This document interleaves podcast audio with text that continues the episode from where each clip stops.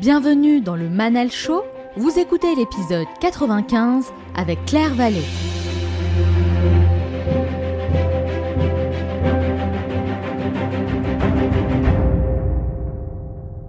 Quand on se pose pas de questions, finalement, on avance. Et il y a eu un moment où je me suis plus posé de questions. Quand j'ai eu le, projet de faire ONA, j'ai eu beaucoup de problèmes à le, à le mettre en place, hein, disons, déjà avec les banques. On m'a dit oui, mais bon, c'est compliqué ton truc, de, tu vois, euh, trouver un local, euh, tu es une femme, euh, tu t'es pas reconnue, t'as pas de diplôme dans la restauration non plus. Et puis je me suis dit à un moment, de toute façon, si je si j'écoute les gens, je ferai jamais rien. Et en fait, il y a un moment, j'ai laissé le cerveau, je l'ai posé, j'ai dit allez hop, je le mets sur off et j'avance. Si on est toujours dans le mental, en fait, il y a rien qui se déclenche. À un moment, il faut euh, de par l'action, se déclenche d'autres choses.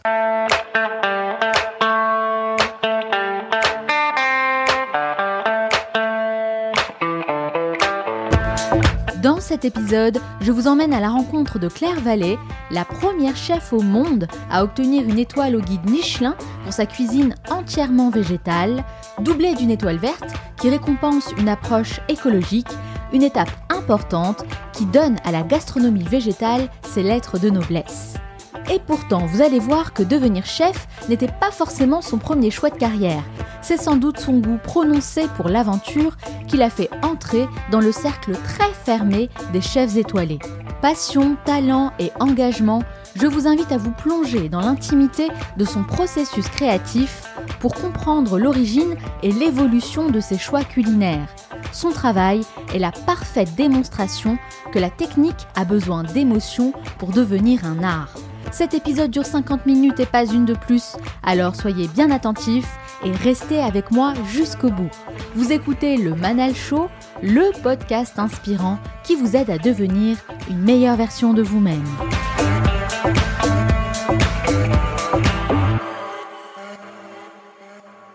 Avant d'aller plus loin, j'aimerais vous dire une chose une chose importante. J'ai choisi de vous impliquer davantage dans le choix de mes invités. J'aimerais vous impliquer davantage en vous permettant de sélectionner les personnes que vous aimeriez écouter dans les prochains épisodes et aussi vous permettre de leur poser toutes vos questions. Pour ce faire, vous n'avez qu'une seule chose à faire, cliquez sur le lien que je vous mets en description de cet épisode et choisissez qui vous voulez, c'est vraiment nos limites. La vie, c'est ce qui vous arrive lorsque vous étiez en train de prévoir autre chose. Cette citation représente bien le parcours hors norme de cette chef autodidacte qui apporte un souffle nouveau à la haute gastronomie française. C'est la première chef à obtenir une étoile pour sa cuisine entièrement végétale, une grande première dans l'histoire du guide Michelin. C'est à Arès, sur les bords du bassin d'Arcachon, qu'elle ouvre les portes de son restaurant ONA, acronyme pour Origine non animale, un restaurant qui suscite désormais l'intérêt du monde entier. Sa cuisine est avant-gardiste, colorée et hyper gourmande, mais surtout surprenante, avec des combinaisons de sapin, de cèpe et de saké, d'algues, de citronnelle et de galanga, l'expérience gustative est définitivement au rendez-vous. Elle donne à la cuisine végétalienne ses lettres de noblesse et pour elle, c'est la cuisine de l'avenir qui répond précisément à nos cinq besoins écologie, biologie, éthique, humain et santé. C'est un immense plaisir de la recevoir dans ce nouvel épisode. Claire Vallée, bonjour. Bonjour. Et merci d'avoir accepté mon invitation. Merci à vous. J'ai hâte de découvrir votre parcours qui est absolument remarquable. Et pour commencer, je vous pose ma première question, celle que je pose à tous mes invités. Pourquoi? Pourquoi vous faites ce que vous faites aujourd'hui? Bah, Par conviction, par passion avant tout, hein, par conviction aussi, et puis parce que c'est mon métier, que je l'ai choisi vraiment euh, de, de, ma pleine volonté, de, mon, de tout mon cœur. Donc euh, euh, avant tout, c'est la passion. Vous étiez doctorante en archéologie avant de changer de voie. Comment on passe de l'archéologie justement à la haute gastronomie? On y passe comme ça. en un claquement de doigts Non, c'est des, Vous savez, quand, on commence, quand, on commence dans cette voie de, la réflexion sur, le, sur la cuisine, on a envie d'aller toujours un peu plus loin parce qu'on apprend, on apprend, on apprend, on apprend. Et c'est ce qui s'est, ce qui s'est passé. En fait, je, suis, je, me suis retrouvée en, Suisse pour faire une saison en salle. Euh, et, finalement, on m'a proposé un poste en, en pâtisserie. C'est comme ça que ça a commencé. Et j'ai accepté parce que j'étais passionnée de toute façon de, cuisine depuis l'enfance. Mes parents cuisinaient très bien, ma grand-mère, mon grand-père. Donc j'étais vraiment dans un, dans un, dans un, on va dire dans une famille qui était gastronome. Ah. Et euh, du coup, bah, on m'a proposé cette place et j'ai dit oui. Donc j'ai appris et puis ça m'a donné envie de plus en plus, de plus en plus. Et j'ai dit mais c'est ça, c'est ma voie. Et euh, finalement, au bout de quelques années, je suis partie euh, ailleurs dans un autre restaurant euh, et, j'étais au garde-manger et le, propriétaire m'a dit écoute, le chef part, il faudrait que tu passes chef. Et j'ai dit, euh, j'ai dit non, non, enfin moi j'ai pas les compétences, je suis autodidacte, je suis une femme. Euh, ça fait pas longtemps que, je, que, j'ai appris le, le, métier de, de, de, de, cuisinier et de cuisinière. Et du coup, du coup, il m'a dit non, mais t'as pas le choix. C'est, c'est, soit tu, tu restes, soit tu, soit, tu passes chef, soit tu t'en vas. Ah. Donc là, j'ai pris OK. Je, moi, je suis une challengeuse. J'ai dit allez, ouais, c'est un grand défi là. donc c'était le défi. C'est comme ça que, que j'ai vraiment, j'ai, vraiment persévéré dans ce métier-là. Et j'en ai, euh, j'ai été chef très rapidement. Oui, c'est ça. J'ai l'impression que vous aimez les défis, mais on est d'accord que entre archéologue et chef cuisinier, il y a quand même un monde Hein, c'est un gap. Qu'est-ce que vous vouliez faire au départ? Est-ce que vous vouliez être euh, archéologue? Est-ce que vous aviez l'image d'Indiana Jones? Si, oui, j'avais cette image forcément d'Indiana Jones. Je pense qu'on l'a un petit peu Et puis ce, ce, côté adrénaline, recherche aussi. Mais vous savez, dans la restauration, enfin dans la cuisine, il y a aussi cette adrénaline de la recherche, euh, du, euh, du fait de découvrir des saveurs, des alliances. Euh, moi aussi, je voyage beaucoup, donc de, de, de, je voyageais déjà par, par rapport à mon métier d'archéologue, mais après, je l'ai aussi fait par rapport à la cuisine, parce que la gastronomie est partout dans le monde, hein, c'est pas qu'en France. Donc, j'ai découvert aussi des tonnes de saveurs, d'épices, d'herbes, de racines. On va en revenir, euh, je pense, après à la Thaïlande, etc. C'est voilà, un pays qui m'a qui m'a touché. Et, euh, et du, coup, il y a ce, ce, côté de la, de la recherche peut-être dans la terre aussi, hein, les mains dans la terre, dans, euh, avec les jardins, etc. Donc, vrai. y a, mhm. je pense qu'il y a une, il y a une, il y a, il y a quelque chose qui est commun entre les deux. Il y a un lien en fait entre archéologie et cuisine. Oui, complètement. Je pense. Enfin, pour moi en tout cas. En tout cas, c'est la ligne directrice. Mais on est d'accord que euh, vous êtes euh, lancé dans un doctorat en archéologie, c'est quand même 8 ans d'études hein, après le bac, c'est bien ça. Alors du coup, comment ça s'est passé dans votre tête? Est-ce que euh, bah, justement, vous aviez envie vraiment de tenter autre chose, une autre expérience, parce que ça vous plaisait la cuisine? Ou est-ce que vous avez quand même hésité? Parce que vous êtes quand même investi beaucoup de temps, d'énergie, même peut-être d'argent pour vos études. Oui, alors disons qu'à un moment dans ma vie, il s'est posé la question de l'âge et de l'argent aussi, comme euh, voilà, comme on en parle. Et quand vous avez 26 euh, ans passés et que ben forcément là, il faut savoir quand même que quand vous êtes archéologue, vous gagnez pas d'argent. Hein. Et du coup, ben, je me suis retrouvée en Suisse par rapport à faire une saison et, euh, et je suis restée. Pour financer vos études en fait. Et ça m'a permis en fait, j'ai trouvé la Suisse passionnante, j'ai trouvé les gens euh, vraiment intéressants. J'ai eu un vrai, euh, un vrai échange. on m'a pris vraiment, en fait. Euh, je me suis retrouvée un peu dans une famille aussi. Et ça, c'était super. C'était très, Comment dire C'était c'était particulièrement important pour moi. Et je pense que ça m'a fait décrocher de l'archéologie, oui. Et cette passion aussi de la cuisine que j'avais, parce que quand j'étais archéologue aussi, quand je revenais euh, de fouilles ou de, de stages, etc., euh, je faisais toujours euh, un plat euh, du pays que j'avais j'avais visité ou dans lequel je travaillais. Et j'avais toujours mes amis qui me disaient mais tu verras un jour tu vas ouvrir un restaurant, c'est pas possible, etc. C'est fou. C'est dingue. C'est fou. Hein. Et ça m'est resté. Et je me suis dit avec les années, je me dis mais ils avaient vu juste en fait. C'est vraiment quelque chose de mais ce que je trouve fou aussi, c'est qu'en fait, au départ, euh, c'était simplement un job pour financer vos études, justement, la cuisine. Hein. C'était pas forcément euh, votre objectif de départ. C'est quand même incroyable. En fait, plus que la cuisine, c'était surtout la salle. Parce que moi, j'étais, euh, en, même temps que mes études, j'ai fait divers métiers. Hein. J'ai travaillé à la Brinks en transport de fonds pour, pour, pour, pour compter les billets de banque. J'ai travaillé à Interiors, des magasins de décoration, etc. Et j'ai travaillé aussi comme serveuse. Et c'est comme ça, en fait, que je, je suis rentrée dans la restauration vraiment. Et que je me suis permise de partir à l'étranger pour aller, pour aller trouver une saison et c'est comme ça que ça a commencé. Donc on peut commencer serveuse et finir chef étoilé. Oui, bah écoutez. Hein. non, mais c'est beau, c'est un beau message en tout cas. Moi, votre parcours m'inspire beaucoup une citation que j'aime énormément de Mark Twain qui dit Ils ne savaient pas que c'était impossible, alors ils l'ont fait. Est-ce que ça vous parle? Ben, je trouve qu'elle est assez juste parce que quand on se pose pas de questions, finalement, on avance. Et il y a eu un moment où je me suis plus posé de questions. ah, c'est intéressant ce que vous dites. Oui. Euh, il y a eu un moment où, euh, où quand j'ai eu le, projet de faire ONA, euh, j'ai eu beaucoup de, comment dire, de, de, de, de problèmes à le, à le, mettre en place, hein, disons, déjà avec les banques, hein, avec les, les services de banques euh, qui ne voulaient pas me, me, prêter, euh, à cause aussi parce qu'il y avait euh, peut-être ce, cette image du mécanisme, etc., en France qui n'était pas connue, le fait d'être une femme, etc. etc. Donc j'ai connu beaucoup de, on va dire, d'embûches de, pour, pour, pour, pour, créer ce restaurant. Et en fait, il y a un moment, j'ai laissé le cerveau, je l'ai posé, j'ai dit, allez, hop, je le mets sur off et j'avance. Et c'est comme ça, en fait. Est-ce qu'il y a eu un déclic? Oui, Lequel? Bah, bah, Le fait aussi qu'on m'a dit oui, mais bon, c'est compliqué ton truc, de, tu vois, euh, trouver un local, euh, tu es une femme, euh, tu n'es pas reconnue, tu n'as pas de diplôme dans la restauration non plus. c'est super les encouragements qu'on reçoit. Non, non, mais il y a eu ça, il y a eu ça quand même. Enfin, il y, a eu, y a eu quand même cette, cette prise de, de, bah, de, conscience de la part des gens qui. Alors, il y en a qui m'ont dit c'est génial, mais il y a aussi d'autres qui m'ont dit attention, quand même là, c'est un peu casse-gueule. Et en fait, j'ai. Mais ça, ça vous a donné justement envie de le faire. Bah oui, et puis je me suis dit à un moment, de toute façon, si je fais, si j'écoute les gens, je ferai jamais rien. Donc voilà. Est-ce que vous pensez que si vous aviez trop réfléchi, vous ne l'aurez jamais fait? Oui, parce qu'à un moment, il y a aussi le côté financier. Moi, je n'avais pas d'apport. Mm. Et donc, si j'avais commencé à, penser à l'argent, je me serais dit, enfin, j'y ai pensé forcément, ça a été un, un des leitmotifs pour l'ouvrir. Hein. Mais je me suis dit, euh, il faut que je le, finance autrement que les, que les systèmes standards. Et donc, du coup, je suis passée par un système qui était complètement euh, euh, nouveau aussi, avec oui, on va en parler, voilà, etc., etc. Oui, bien sûr. En fait, euh, si je comprends bien, la leçon qu'on peut retenir euh, de ce parcours, c'est faut pas trop réfléchir. En fait, faut se lancer et on verra en fait sur le chemin ce qui se passera. On avisera et on réglera les problèmes petit à petit. Et on trouvera des solutions. C'est complètement exact et de toute façon, euh, c'est un peu le l'essence même de la vie. À un moment, c'est qu'il faut avancer, quoi. Mais on l'oublie souvent. Hein. On l'oublie. Mais des fois, s'il y a pas de, si on est toujours dans le mental, en fait, c'est, il y a rien qui se déclenche. À un moment, il faut qu'il, de par l'action, se déclenche d'autres choses.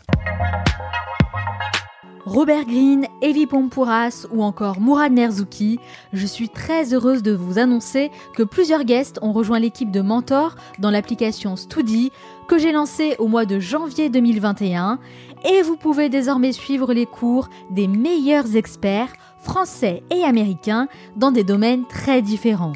Pour rappel, Studi, c'est un programme et une application mobile pour développer vos connaissances en seulement 5 minutes par jour.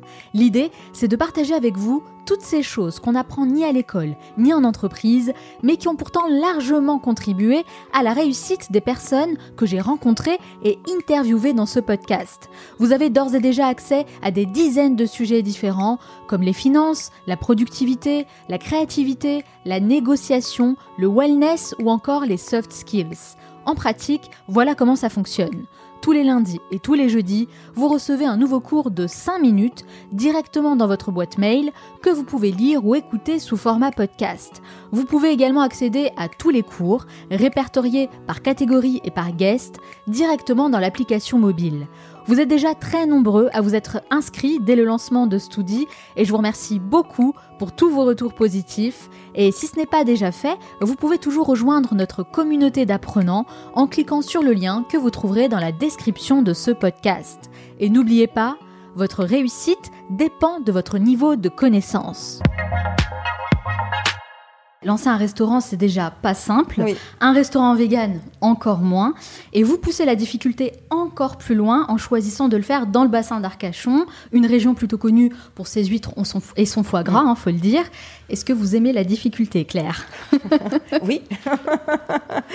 non, mais à un moment, ça m'a paru logique en fait d'associer mon, comment dire, euh, mes convictions à mon travail et à ma passion. Enfin, à un moment, il fallait aussi que je puisse m'exprimer et euh, dans, dans, mon travail pour être complètement heureuse et satisfaite aussi de, de, ce que j'avais à présenter. Je voulais, euh, je voulais en fait créer mon propre univers culinaire au travers de ma cuisine et donc je me ressentais plus dans la cuisine traditionnelle. Mhm. Et c'est comme ça que Kona est né en fait et que je suis partie de ce restaurant-là. C'est lors d'un voyage en Thaïlande que vous décidez de vous tourner vers une alimentation exclusivement végétale. Et moi, j'aimerais bien savoir ce qui s'est passé concrètement là-bas. Est-ce que vous avez vécu quelque chose en particulier? Est-ce que euh, ça a été une transition qui s'est faite progressivement? Qu'est-ce qui vous a donné envie de devenir euh, justement euh, vegan, enfin, d'adopter une alimentation végétale Écoutez, moi j'avais déjà voyagé en Thaïlande. Hein. C'est un pays que je connaissais très bien et d'autres pays en Asie. Mais je me suis installée là-bas pendant une année. Et, euh, et j'ai découvert vraiment une, cuisine qui est, qui est quand même très axée sur le, végétal, sur les racines, les épices, les plantes. C'est une, une, cuisine qui a une valeur euh, vraiment, on va dire, euh, santé. Hein. Ils sont vraiment très axés sur la santé. Hein. Chaque, plante a une, a une, saveur et là pour quelque chose également, hein, au point de vue santé. Et je me suis dit, il y a vraiment quelque chose il y a quelque chose dans les saveurs, il y a cette, espèce d'umami qu'on retrouve aussi en Thaïlande, hein, comme, au Japon. oui. complètement. Avec l'équilibre entre le sel, le sucre, les piments. Enfin, c'est très, très. L'amertume avec les plantes. C'est très, très intéressant et ça, ça m'a vraiment marqué. Et j'ai vraiment approfondi euh, là-bas en, allant manger dans les petites gargotes, en, ayant une réflexion avec, euh, avec les gens sur place. Et quand je suis rentrée, j'ai dit oui, il y, a, quelque chose à faire avec ça, mais de le retranscrire aussi avec notre culture et avec d'autres cultures culinaires que je connais. Euh, je suis partie en Inde, je suis partie un petit peu partout, donc euh, que je voulais euh, retranscrire aussi au travers de ma cuisine. Et oui, c'était. Je pense que c'est des pays qui sont inspirants. Oui.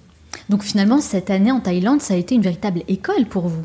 Oui, euh, oui, oui, parce que j'ai goûté à tout, j'avais le nez partout. Enfin, je suis une fouineuse, donc euh, j'ai fouiné partout, j'ai goûté tout ce que je pouvais goûter. Bah, du coup, euh. je ne peux pas ne pas vous poser la question. Quel est votre plat thaïlandais préféré? Ah, J'adore, moi j'adore les, les, les, les, curries, les curries rouges ou, ou verts au lait de coco avec les mmh, légumes, du riz, le riz gluant. Enfin, ils ont leurs propres légumes. Chaque légume est en fait associé aussi à un curry. Donc c'est pas c'est pas n'importe quoi qu'on met dans les dans les curries. Ouais, ça nous met l'eau à la bouche en tout cas. c'est ce que je mange en ce moment en tout cas. C'était l'hiver là, c'est bon, c'est réconfortant. C'est parfait. Mm. Il y a beaucoup de, grands chefs qui euh, s'inspirent de la cuisine asiatique. Mm. Euh, qu'est-ce qui se passe vraiment là-bas? Mais comme je vous le disais, il y a une espèce d'umami en fait de travail aussi sur les sur l'aspect déjà santé, nutritionnel, ça c'est ça c'est ça c'est ça c'est important. Et euh, cet aspect aussi donc bah, très gourmand, hein, ça ça est lié cet aspect aussi, euh, oui, euh, de, l'umami euh, qui existe, qui est moins présent, je trouve, dans la, dans la cuisine française, où, alors, on va pas travailler trop l'amertume, ou l'acidité sera moins marquée, etc. Enfin, moi, c'est moi, cette cuisine me parle vraiment. C'est ma cuisine. J'ai l'impression que, vous savez, pour les entrepreneurs, on parle beaucoup de la Silicon Valley. C'est ce qui les inspire et ils reviennent mm. totalement transformés de Californie. Et pour les chefs, bah, c'est un peu euh, l'Asie justement. Ils reviennent aussi totalement transformés avec des nouvelles idées. Oui, ils font des choses incroyables. Complètement, mais ça l'a, été aussi avec des artistes peintres. Hein. On a eu toutes les, les périodes japonisantes, etc. Hein, aussi en début du siècle, enfin du XXe. Euh, c'est, vraiment des, des, endroits qui ont marqué, euh, oui, euh, le, même dans, le, dans l'architecture, etc.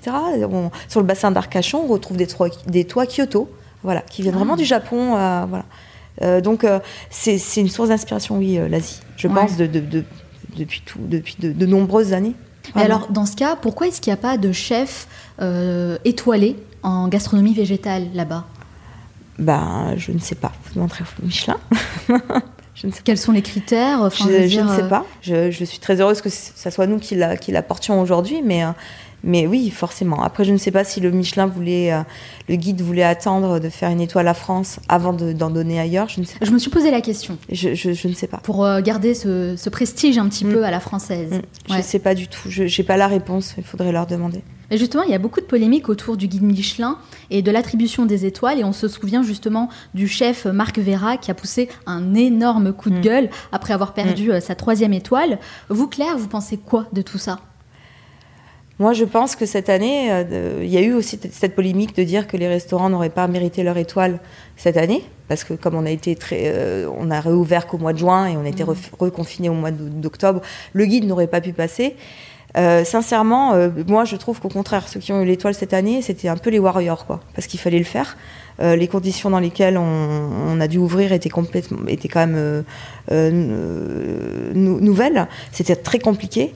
On a perdu des, collègues aussi de travail qui ne voulaient pas travailler à cause du Covid. Je pense que je ne suis pas la seule. Euh, il a fallu très vite réagir. Euh, sincèrement, nous, on n'a pas vu le, guide Michelin parce qu'on a été noyés sous le, sous le, sous le, sous le monde. Hein. On avait tellement de clients qu'on on les a pas vus et en général ils se présentent à la fin et là ils se sont pas présentés donc on ne savait même pas s'ils étaient passés. En tout cas ils sont passés, on le sait. Et euh, ces polémiques d'attribution ou pas, je ne sais pas. Enfin, après, c'est sûr qu'en perdre une étoile, oui, ça fait mal, euh, oui, forcément. Je ne peux pas vous dire, nous, on vient d'en avoir une, donc on est très, très honoré de l'avoir. Et, euh, et, et, pour, et c'est un beau, comment dire, c'est quelque chose qui est quand même incroyable. Enfin, voilà, pour nous, c'est de l'ordre de l'incroyable. On ne pensait pas du tout avoir une étoile Michelin. on l'a eu on, s'est dit à un moment peut-être que c'est possible, mais comme ça s'était jamais fait, euh, on n'avait aucun recul par rapport à ça aussi. Donc euh, hmm. voilà. Mais c'est étonnant ça parce que vous, nous dites, bah, ils sont venus au restaurant, hein, visiblement, puisque vous avez l'étoile, bah mais ils se sont pas présentés. Hmm. Or, ils sont obligés de le faire, je crois, non? Non, pas du tout. D'accord. Non, non, ils se présentent à la fin du repas, mais c'est pas une obligation. C'est pas une obligation. Non. D'accord. Donc ça a été la grande surprise. Ah bah c'était la surprise, c'était la vraie surprise. Mais comment vous savez qu'ils sont passés, réellement passés, je veux ah bah parce qu'ils ont, ils ont, ils ont, ils ont parlé, parce qu'ils nous ont parlé du menu sur le, sur le guide, etc. Ah d'accord. Donc on a vu qu'ils étaient partis, ils étaient venus en juin. C'est le menu du mois de juin. Parce nous on fonctionne en, en, menu avec des, des thèmes sur les mois, donc on sait. D'accord, ok. Ça, c'était le petit indice. Oui. Ok. Au-delà de l'aspect euh, business, euh, qu'est-ce qu'elle représente pour vous, cette étoile? Est-ce que ça, vous, la considérez comme une consécration? C'est une belle reconnaissance, parce que forcément, moi, je ne suis pas issue du, métier, hein, donc je suis autodidacte. Euh, j'ai pas fait non plus de formation, donc j'ai vraiment appris sur le tas, donc je j'ai même pas fait d'équivalence. Et, euh, et, du coup, oui, pour moi, c'est important, c'est une belle reconnaissance de la part de la profession et de, de ses pairs, entre guillemets. Oui. C'est, Oui, c'est important. Ça m'a beaucoup touchée. Est-ce que vous la cherchiez? Est-ce que vous avez travaillé dans ce sens pour l'obtenir? Alors, on la cherchait pas au départ. Au bout d'un moment, euh, disons que comme le guide du Michelin s'est présenté et le Gomi aussi, on a su voilà euh, dans quel sens il fallait aller aussi. Euh, ah, dans le sens où il, nous aiguille aussi en disant bon ça c'était bien mais ça c'était moins bien. Et euh, oui ça c'est bien mais ça faudrait et du coup bon alors soit on écoute les conseils soit on les écoute pas. Est-ce qu'on les prend en compte? Bon voilà. Moi j'ai pris en compte certaines remarques parce que même si c'était pas le Michelin je prenais aussi les remarques de mes clients ou de mes amis. Et je trouve c'est comme ça qu'on évolue hein, dans la cuisine et on ne sait pas tout non plus et euh, bah, disons que voilà, maintenant, voilà, on est étoilable, donc on l'a eu. Mais euh, j'ai pas cherché dans le sens à, à l'avoir la, absolument, absolument. Mais euh, oui, on, forcément, on y a pensé et elle a commencé à nous traverser l'esprit à un moment. Parce que quand ils viennent une fois, deux fois, bon, on sait qu'ils sont là. Donc, Et en tant que professionnel, est-ce que vous trouvez que leurs remarques sont pertinentes?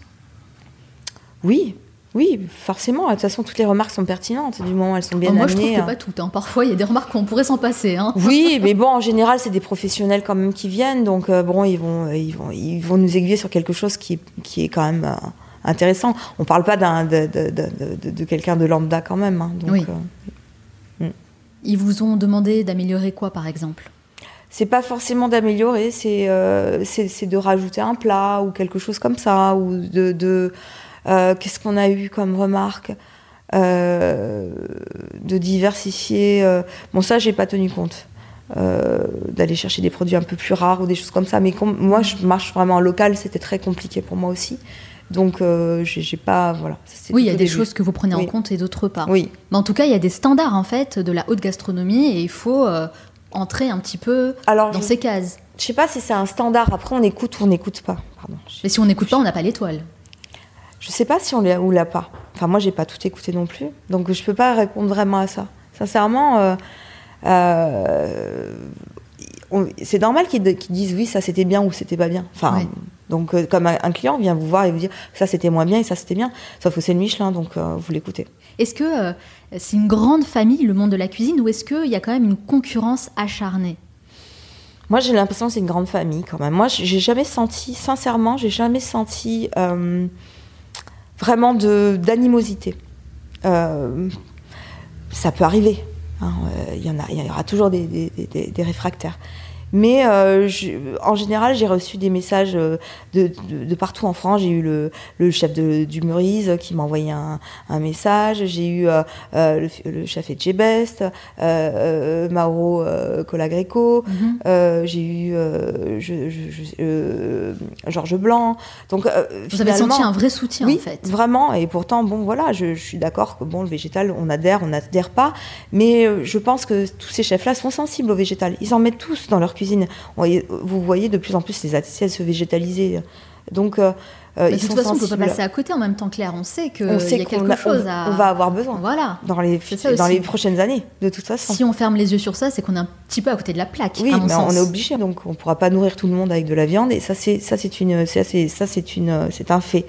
Maintenant, il faut trouver des solutions. Mais euh, il faut consommer autrement. Et je pense que le, le végétal peut amener à une solution, hein, partiellement. Est-ce que vous, vous ne mangez plus du tout de produits d'origine animale? Je suis complètement transparente, je ne mange plus de viande depuis des années. Par contre, ça m'arrive de manger du poisson si je vais chez des chefs et qui n'ont pas euh, pas de possibilité de faire de, plats végétariens ou véganes, ça peut m'arriver, mais bon, ça m'arrive une fois euh, dans, en, ou deux par an, euh, c'est là ou, plus, mais bon, ça dépend des voilà. Alors je sais que ça peut heurter, voilà, des, des, des véganes véganes, mais après voilà, je préfère être transparente parce qu'après je sais qu'on va bien, mais non, je vous ai vu, j'ai vu, vous avez posté ça, etc. Ah, mais vaut mieux être transparente, je suis d'accord Je suis transparente là-dessus et j'ai pas de, honte. Et puis voilà. Après, voilà. Je, moi, je me suis jamais revendu, euh, revendiquée euh, vegan intégriste. Euh, forcément, euh, je veux dire, je porte forcément sur mes épaules parce que je fais de la cuisine végétale quelque chose, mais mais je pense que la vérité est vraiment au centre. Après, il faut de tout pour faire un monde, et forcément, ceux qui, je respecte grandement ceux qui le sont complètement. En tout cas, vous permettez à de nombreuses personnes qui ne sont pas véganes de découvrir la cuisine végétale et tout un univers finalement. Oui, et puis ils sont très curieux finalement et très, euh, très, euh, très surpris. Voilà. Euh, de la découverte en général. Tous ces clients qui viennent, qui viennent manger chez nous s'attendent pas à, à, manger ça en fait. D'ailleurs, vous dites que 95%, mm.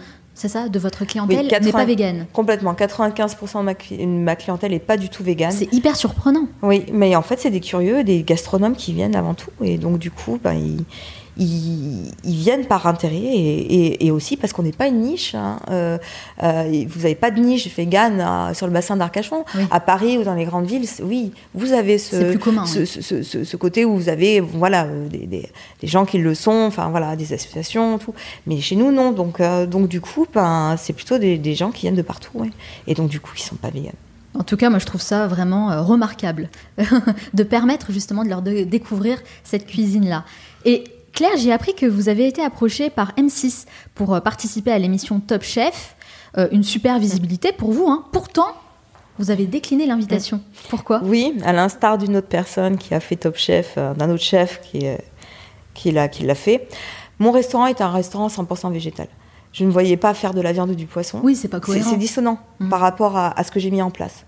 Alors moi, ce que je fais dans le cercle privé, ça c'est ma vie, mm. ça ne regarde que moi. Je suis transparente, je vous en parle, etc. Mais ce que je, après, ce que je, ce que je montre aussi aux gens, euh, c'est autre chose. Et euh, des gens qui sont, voilà, qui, qui, qui ont foi, enfin voilà, dans, dans, ce, dans ce mouvement aussi euh, de végétal, et aller travailler de la viande, du poisson, lorsque moi, enfin, moi déjà la viande, j'en consomme plus, consomme plus du tout. Comment voulez-vous que je fasse un 7 ans euh, complètement de A jusqu'à Z si mm. c'est le thème, c'est euh, pour remplacer la viande, si le thème c'est du filet de bœuf, ça n'a aucun, enfin ça n'a aucun sens, c'est un non-sens. Oui, vous vouliez rester cohérente. Voilà. Mais j'imagine que c'est quand même un choix difficile à faire que de refuser une belle proposition comme celle-ci. Ou alors, c'était pas du tout une belle proposition pour vous Ben, c'est qu'ils sont pas compris. Ouais. Je sais pas. Ça m'a. Surprise, ça m'a Non, ça m'a, comment dire Ça m'a interrogée. J'ai été interrogée quand même sur le choix de, de. Ils savent très bien que je suis. Bon, je fais du vegan à 100%, enfin de la cuisine végétale à 100%. Et aller me proposer de. Ça veut dire qu'ils pensaient qu'aux premières épreuves, parce que j'ai vu que les premières épreuves étaient vraiment axées sur le végétal. Ah, est-ce qu'ils pensaient que dès le premier épreuve, ah, j'allais bah, dégager c'était le plan. Ou hein. est-ce que, ou est-ce que, ou est-ce que, je pense pas quand même. Ou est-ce que, bah, ils y ont pas pensé. Mais enfin, il y a un moment. Enfin, moi, ça me permet. Ça... Je vais pas cuisiner de la viande lorsque j'ai un restaurant 100% On a envie de leur dire, mais allô les gars, vous avez pas vu mon profil et euh, Donc, je leur ai dit, d'ailleurs, je leur ai dit, mais vous avez vu, enfin, ce que je fais? Mais non, ça m'a surpris qu'on me propose en fait ça. Donc après, quand j'ai vu qu'un qu'un candidat enfin, avait, euh, qui était chef dans un restaurant végétarien, ça m'a surpris aussi. Euh, enfin, enfin, après, oui, peut-être, mais euh, je ne vois pas comment, quand on arrive sur une épreuve sur la viande, on peut le faire. Alors, bon, voilà. Mais bon, moi, c'est moi, c'est mon, parce que c'est mon restaurant, c'est mon bébé, et donc. bon. Ouais. Je comprends votre, votre étonnement par rapport à ça, honnêtement. Donc, j'ai envie d'être aussi transparente et de faire les choses aussi correctement, je pense. Alors maintenant, Claire, que vous avez une étoile, c'est pas comme candidate hein, qu'ils vont vous prendre, mais plutôt comme membre du jury, n'est-ce pas? Bon, membre du jury, je sais pas parce que c'est pareil, s'il faut que je goûte la viande et le poisson, etc., ça va être un peu compliqué. C'est vrai. Ou alors comme guest. Ils reçoivent souvent des guests. Oui, euh, en guest, oui. Guest ou euh, oui, c'est ce que je disais. Là, c'est intéressant. Ça, ça vous plairait Ouais, ça, ouais, ça serait, ça serait drôle de pouvoir faire une épreuve ou, d'être, d'être avec un autre chef aussi pour la faire. Ça serait, ça serait même top, top chef. Ouais, ça serait top chef, exactement. Alors Claire, depuis quelques années maintenant, j'ai l'impression que toute votre vie tourne autour de votre restaurant. Mm. Est-ce que vous arrivez quand même à vous accorder quelques moments rien que pour vous? Oui. C'est un petit oui quand même. Hein. Si, si, je le fais. Après, même quand je, suis, quand je suis dans mes moments à moi, forcément, s'il y a des fois il y a des impondérables, vous êtes obligé de répondre par rapport au restaurant. Ou, enfin voilà. Oui, c'est la priorité, le restaurant. C'est le bébé. Donc euh, voilà, quand il, quand il, a faim, quand il a soif, il faut aussi s'en occuper. quand il pleure, voilà. Donc euh, c'est un peu ce qui, un peu ce qui se passe avec Ona. Et euh, voilà. Alors même si moi, Claire, je vais être honnête avec vous, je pense que c'est une mauvaise chose, c'est totalement personnel, hein, mm. de considérer son projet, son business comme un bébé. Oui. Vraiment. Bon, bah, moi c'est mon vous, c'est quand même votre bébé. C'est chacun. Écoutez, vous avez votre opinion, j'ai la mienne. Voilà, c'est parfait. C'est surtout pour éviter justement d'entrer dans, vous savez, cette spirale où on peut plus euh, se détacher, on a du mal à déléguer, on a du mal à, vous savez, avoir un peu de jours off. Mm. Euh, il y a beaucoup de personnes et beaucoup de restaurateurs comme ça qui tombent dans des burn-out. Hein. Vous avez un, appareil qui est en panne et qu'il faut, il faut, il faut réceptionner le, le, le, gars qui va venir réparer le lave-vaisselle ou ce que vous voulez et euh, qui doit être là à 10 heures. Mais c'est votre jour off. Mais sinon, il n'est pas là le lendemain. Mais le lendemain, vous ouvrez. Mais si vous n'avez pas le lave-vaisselle, ça handicape tout votre, tout, votre, tout votre staff parce que c'est lui qui va devoir. C'est la, personne qui est déléguée à la vaisselle qui va devoir faire la, la, faire à la main. Donc qu'est-ce que vous allez lui dire? Ah bah non, j'ai pas voulu me bouger le cul pour le. Enfin, pardon. J'ai pas bougé, j'ai pas voulu me, j'ai pas bougé, j'ai pas voulu euh, venir euh, ce jour-là euh, au restaurant parce que parce que parce que j'étais en off. Donc bah tu vas faire la vaisselle à la main Non, c'est des choix. Il y a des choix, il y a des moments aussi où je décide que bah là je suis complètement off et là je suis pas disponible. Ça j'arrive à le faire quand même. Bah, sinon voilà je suis pas non plus enchaînée à mon travail. Mais il y a des moments où quand il faut être disponible on est là. Vous avez raison, c'est des choix. C'est des choix, c'est des choix de vie. Hein. Puis c'est, moi, c'est un choix que j'ai fait aussi. Hein. J'ai décidé d'avoir un âge. Le... Il y a une responsabilité derrière, hein, vous savez. Hein. Vous, vous, êtes pas, euh, comment dire, vous n'êtes pas euh, euh, chef de votre restaurant et propriétaire de votre restaurant.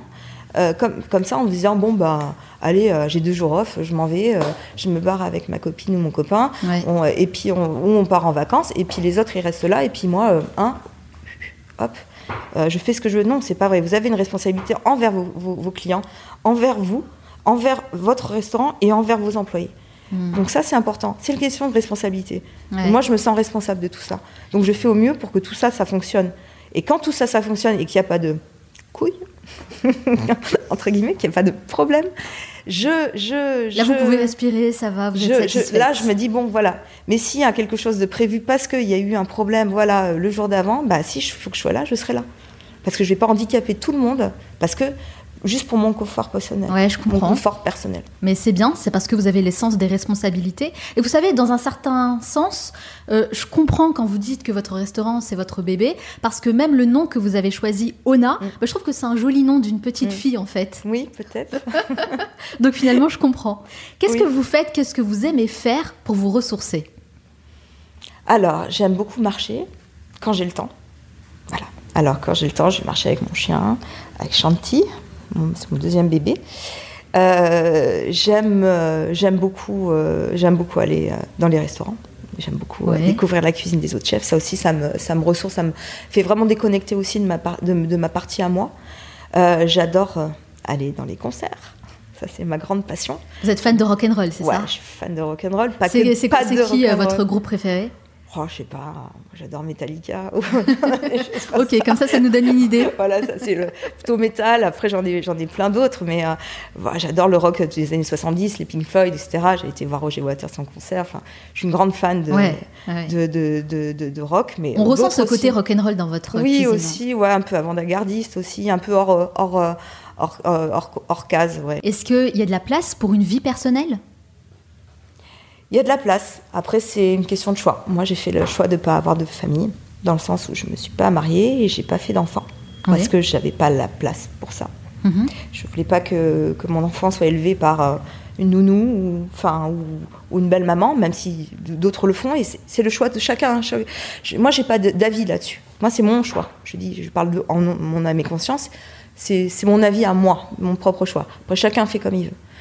Mais moi, je ne voulais pas personnellement voilà, infliger ça à un enfant. Et euh, je voulais être responsable aussi de mon enfant et lui donner mes valeurs et avoir du temps pour lui. Et je vois que même mon chien, j'ai pas le temps tout le temps pour lui, donc j'ai un ami qui s'en occupe beaucoup. Donc euh, voilà.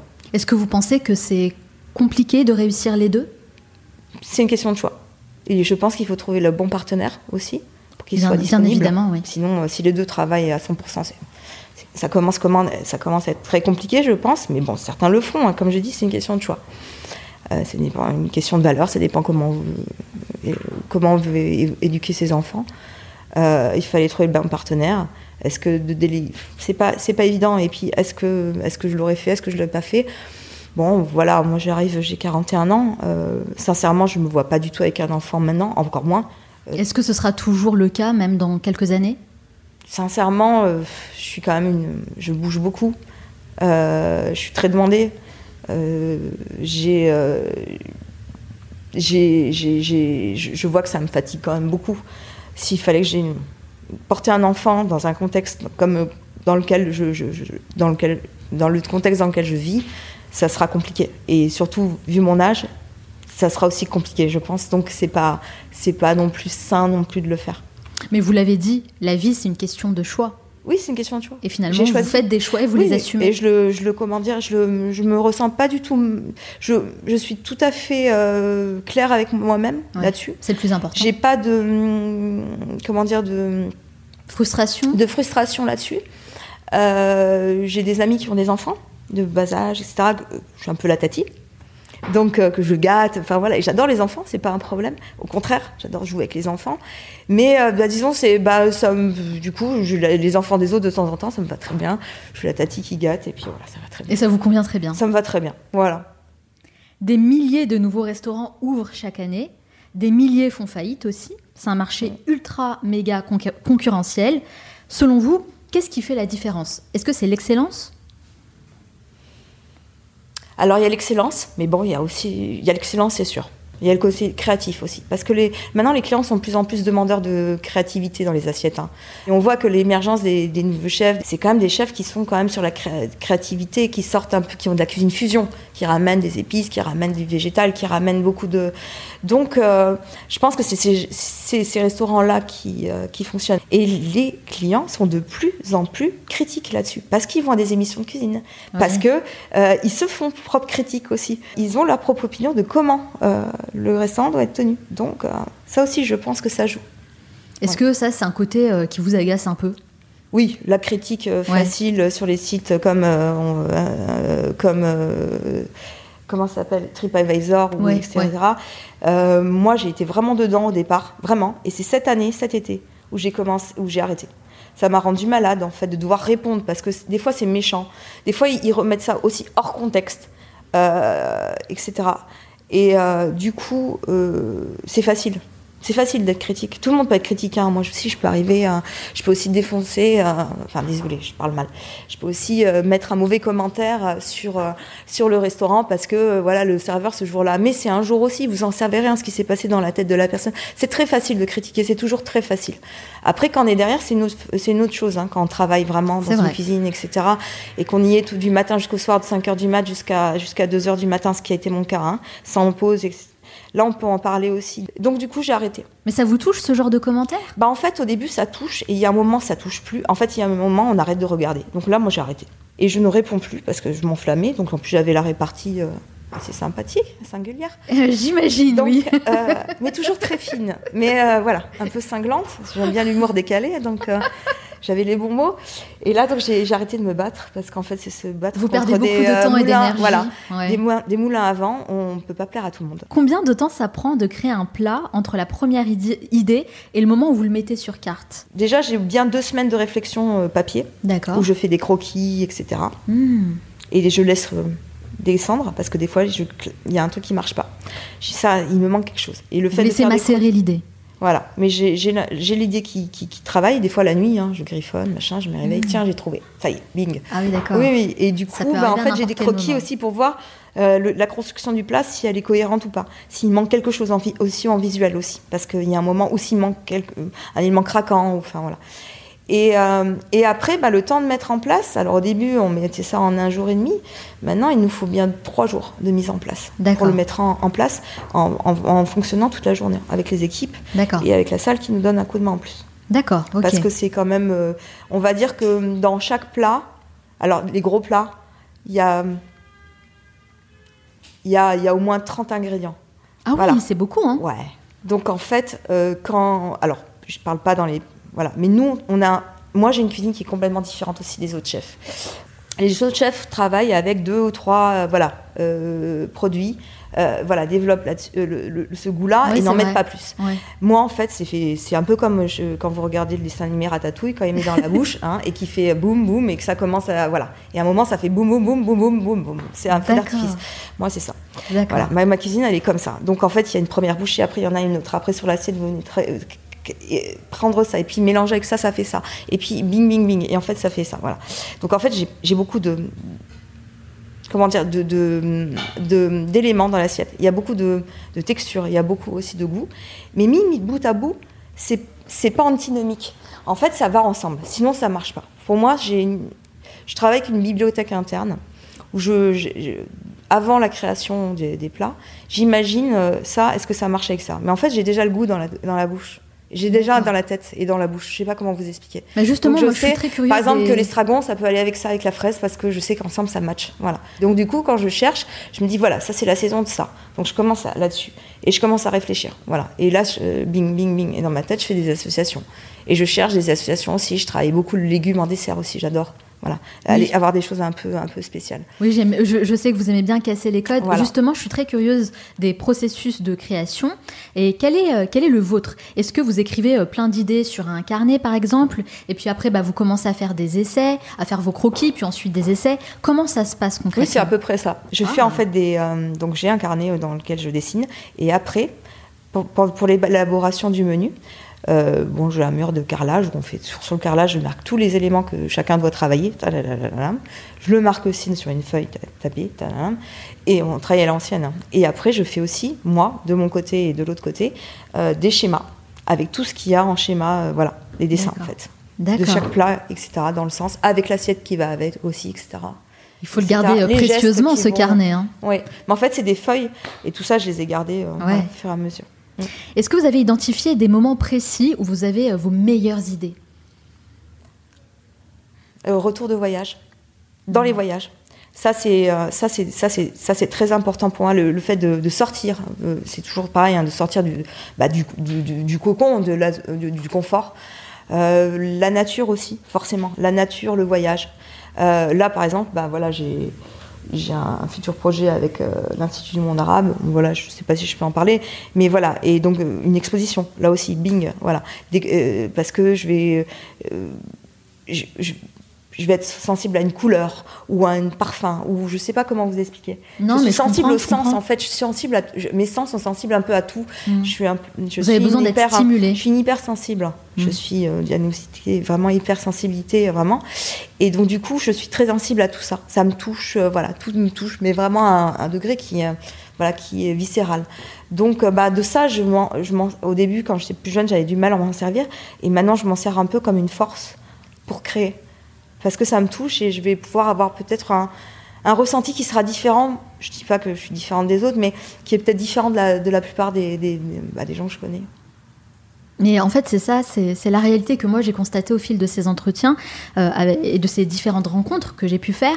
C'est que c'est jamais vraiment en se mettant euh, devant euh, un bureau avec une feuille blanche qu'on a ses meilleures idées. Mm. Au contraire, c'est presque toujours en faisant autre chose, mm. en sortant de son environnement habituel et en essayant de faire des choses différentes que là, on a vraiment les meilleures idées mais parce que vous êtes libre aussi de, laisser en fait votre regard, euh, vos, intuitions, vos, impressions aussi vous, euh, comment dire, euh, vous nourrir. donc c'est important en fait, c'est le côté en fait que c'est le côté poser aussi son cerveau et laisser en fait l'émotion, enfin le côté en fait qui est plus de la part du cœur hein, on pourra revenir au livre après, qui est le côté qui est plus de la part du cœur, euh, plutôt que du sens de l'émotion, de la récessibilité, euh, plutôt que le sens du mental, à vouloir vraiment. Voilà.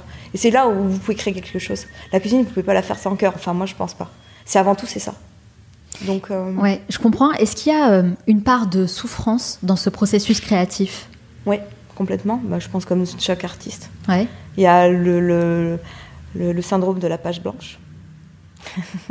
Il est difficile ce syndrome. Ça, ça, arrive des fois que je bloque. Mais euh, des fois, c'est pas non plus évident tout le temps parce qu'on nous demande d'être créatif. Enfin, moi, je me demande d'être créatif, donc euh, et je veux pas refaire la même chose. Voilà, on peut pas tourner en rond. Et des fois, oui, c'est pas si facile que ça. La, la création, c'est pas non plus, on n'est pas des machines à créer, quoi. C'est clair. La création, c'est de l'inspiration. L'inspiration, vous l'avez comme je viens de vous parler, de, de par le, vos voyages, de par. Mais si vous êtes toujours bloqué dans votre restaurant, à un moment, l'inspiration, euh, enfin voilà, vous l'avez moins aussi. Hein. Donc euh, euh, là, ça peut arriver à tout le monde. Et puis à un moment, on n'est pas des machines, quoi. Enfin, à un moment, euh, bon, quand c'est comme ça, voilà, j'essaie de me calmer un peu. Voilà. bon, souvent, je m'énerve un peu, mais un peu beaucoup, mais sinon, ça. Est-ce que vous avez appris euh, des choses sur vous-même en travaillant euh, de cette façon, comme vous le faites? Oui. Euh, j'ai appris à. Je suis quelqu'un qui, ouais, qui a tendance à être angoissé, qui voilà. J'ai appris à prendre sur moi quand même, surtout ce, ce, on va dire ces dernières années. Les premières années, c'était dur. Et quand on est on a les doubles casquettes, c'est-à-dire qu'on est entrepreneur et qu'on est chef de cuisine, c'est deux deux, deux jeux. Hein. Donc on a les deux hein, sur les employés et sur nous-mêmes. Donc c'est difficile. Là, on va dire que ces derniers temps, ça a été mieux. Bon, il y a toujours, il y a des fois des frictions, hein, ça arrive toujours. Attention, on n'est pas parfait. Et moi, j'ai mon caractère aussi, donc je me laisse pas faire non plus. Mais euh, on apprend à, à, gérer autrement, avec le temps, parce qu'on a plus d'expérience, tout simplement. Et c'est oui. mon premier restaurant. Il y a des choses que je referai pas, mais il y a des choses que je ferai. Qu'est-ce que vous ne referiez pas, par exemple? Du managing que j'ai mal fait, à un moment, des choses comme ça. Oui. Ouais. ouais. Mais vous ça, êtes améliorée dans, cette, euh, dans ce ouais, je pense. Après, je suis pas encore parfaite parce que des fois, ça m'arrive de m'énerver. Et puis, quand en général, on cherche, on me trouve aussi. Vous êtes du genre à hurler dans les cuisines? Non, ça m'arrive jamais. Je, au contraire, j'essaye d'être. Euh, mais ça m'est arrivé une fois de parce qu'on m'a poussé aussi. Mais en général, non, je ne hurle pas. Et cette fois, ça vous a marqué, j'ai l'impression. Ouais. Ouais. C'est très rare quand, quand, on me fait vraiment sortir. Euh, euh, par contre, oui, quand j'ai quelque chose à dire, je l'ai dit. Ça, c'est pas un problème. Mais euh, ça m'est arrivé une fois et voilà, je m'en veux assez. Et, enfin, je m'en veux, c'est fait, c'est fait. Mais, euh, mais j'aime pas. Je, enfin, je trouve que c'est pas la façon dont. C'est pas cette image qu'il faut. Et puis, c'est pas comme ça qu'il faut faire. Par contre, il faut dire les choses et il faut pas se laisser marcher dessus non plus. Ouais, ça, c'est important aussi. Il faut trouver le juste faut arrêter milieu. aussi de dire oui, bon, maintenant, euh, c'est un peu comme ces nouvelles façons. Voilà, je ne juge pas, mais dire bon, bah, on est permissif. voilà. Chaque... Mm. Non, c'est pas vrai. Parce que quand vous donnez ça, on vous prend ça. Ouais. Donc c'est savoir être Donc, ferme. Euh, il faut être ferme, mais il faut être, euh, il faut être ferme, mais juste. Mm. C'est ça. Le, il y a pas. Voilà. Mais il faut rester ferme parce qu'on est quand même aux commandes. On est quand même chef d'entreprise. On fait quand même les salaires à la fin. On a quand même une pression. C'est nous hein, qui avons la pression hein, euh, des clients, de tout. Donc à un moment, faut être, il faut être conscient que. Euh, que oui, on a à être respecté et que voilà, ça c'est important. Donc finalement, vous avez appris beaucoup de choses sur la nature humaine. Oui, on apprend toujours et tous les jours. De toute façon, c'est inépuisable. C'est intarissable. Ouais. Alors Claire, vous vous voyez où dans 10 ans? J'ai du, du, mal à me oui, voir dans, dans, dans un mois, parce qu'avec ce qui se passe, c'est un peu compliqué. Hein. Euh, on ne va pas se leurrer. Euh, c'est un petit peu compliqué. Je sais pas. J'aimerais, euh, j'aimerais faire quelque chose. je veux garder l'ONA dans son jus, celui qui existe, mais je veux en faire un autre. Quelque chose. Je peux pas en parler trop parce que c'est un projet que j'ai et, et, je vais essayer de développer. Mais oui, c'est bien de pas toujours en voilà, dire trop. Veux, tant mais que ça sera fait. quelque chose de, qui sera totalement cohérent dans ce que j'ai fait, mais poussé à voilà. Ça sera quelque chose de, de, de, de dans, dans, le même, dans la même lignée, mais euh, géré d'une autre façon. D'accord. Voilà. Écoutez Claire, merci beaucoup d'avoir répondu à toutes mes questions. Mais ce n'est pas totalement fini. J'ai un petit rituel. À la fin de chaque entretien, je pose une série de questions rafales. Le but, c'est de répondre le plus spontanément possible, sans trop réfléchir. Okay. C'est surtout là où ça commence à compliquer. ça dure 1 minute 30. Allez, on y va. Est-ce que vous êtes prête? C'est parti. Quelle est la première chose que vous faites en vous levant le matin? Euh, Boire un jus citron. Quel est le dernier livre que vous avez lu? Ah si, je suis sur euh, Parole de Prévert. Ouais. Quelle est votre dernière folie financière? Je passe le tour. Joker. Que faites-vous dans les moments de très grosse déprime? Je mange une glace. Quelle est la mauvaise habitude dont vous aimeriez vous débarrasser? Râler. Dans quel restaurant vous rêvez de manger quand ce sera possible, bien sûr, et pourquoi? Euh, J'aimerais bien aller manger chez Kei euh, Kobayashi. Parce que je, je- ça fait un moment que je, le- que je suis ce chef. Et je suis assez proche enfin, voilà, de, son, de son univers aussi qui est très végétal, sur le Japon, etc. Quel est le meilleur conseil qu'on vous ait donné? De suivre mes rêves. Quelle est la chose à laquelle vous croyez et que les autres considèrent comme une folie? Euh, je sais pas personnellement sur les autres, mais je dis, bah, je sais pas, aux forces, euh, aux forces du vivant, aux forces de la nature. Quelle est la dernière fois où vous avez fait quelque chose d'illégal? Hier.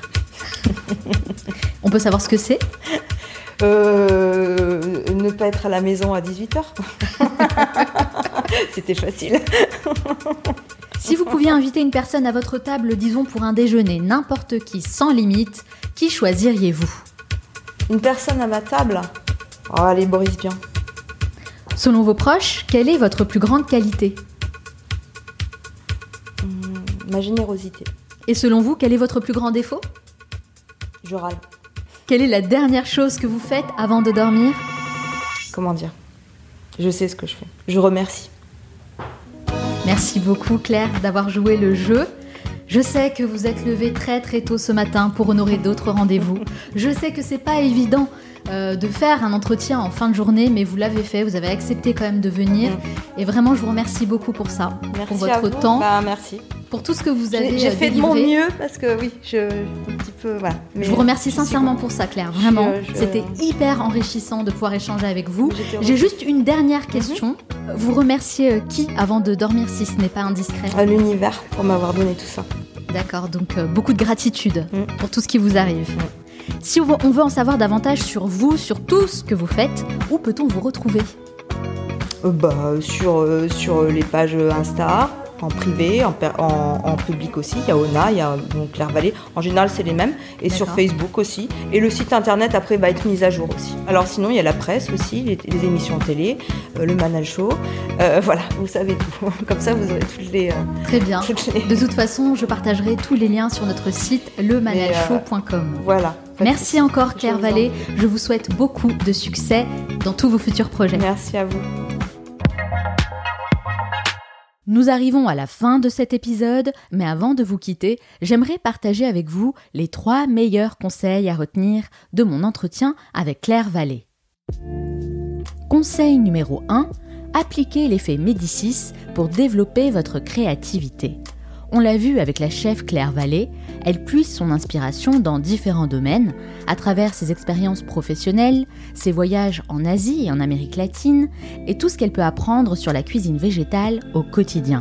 Son approche m'a beaucoup fait penser au livre de Medici Effect de Franz Johansson.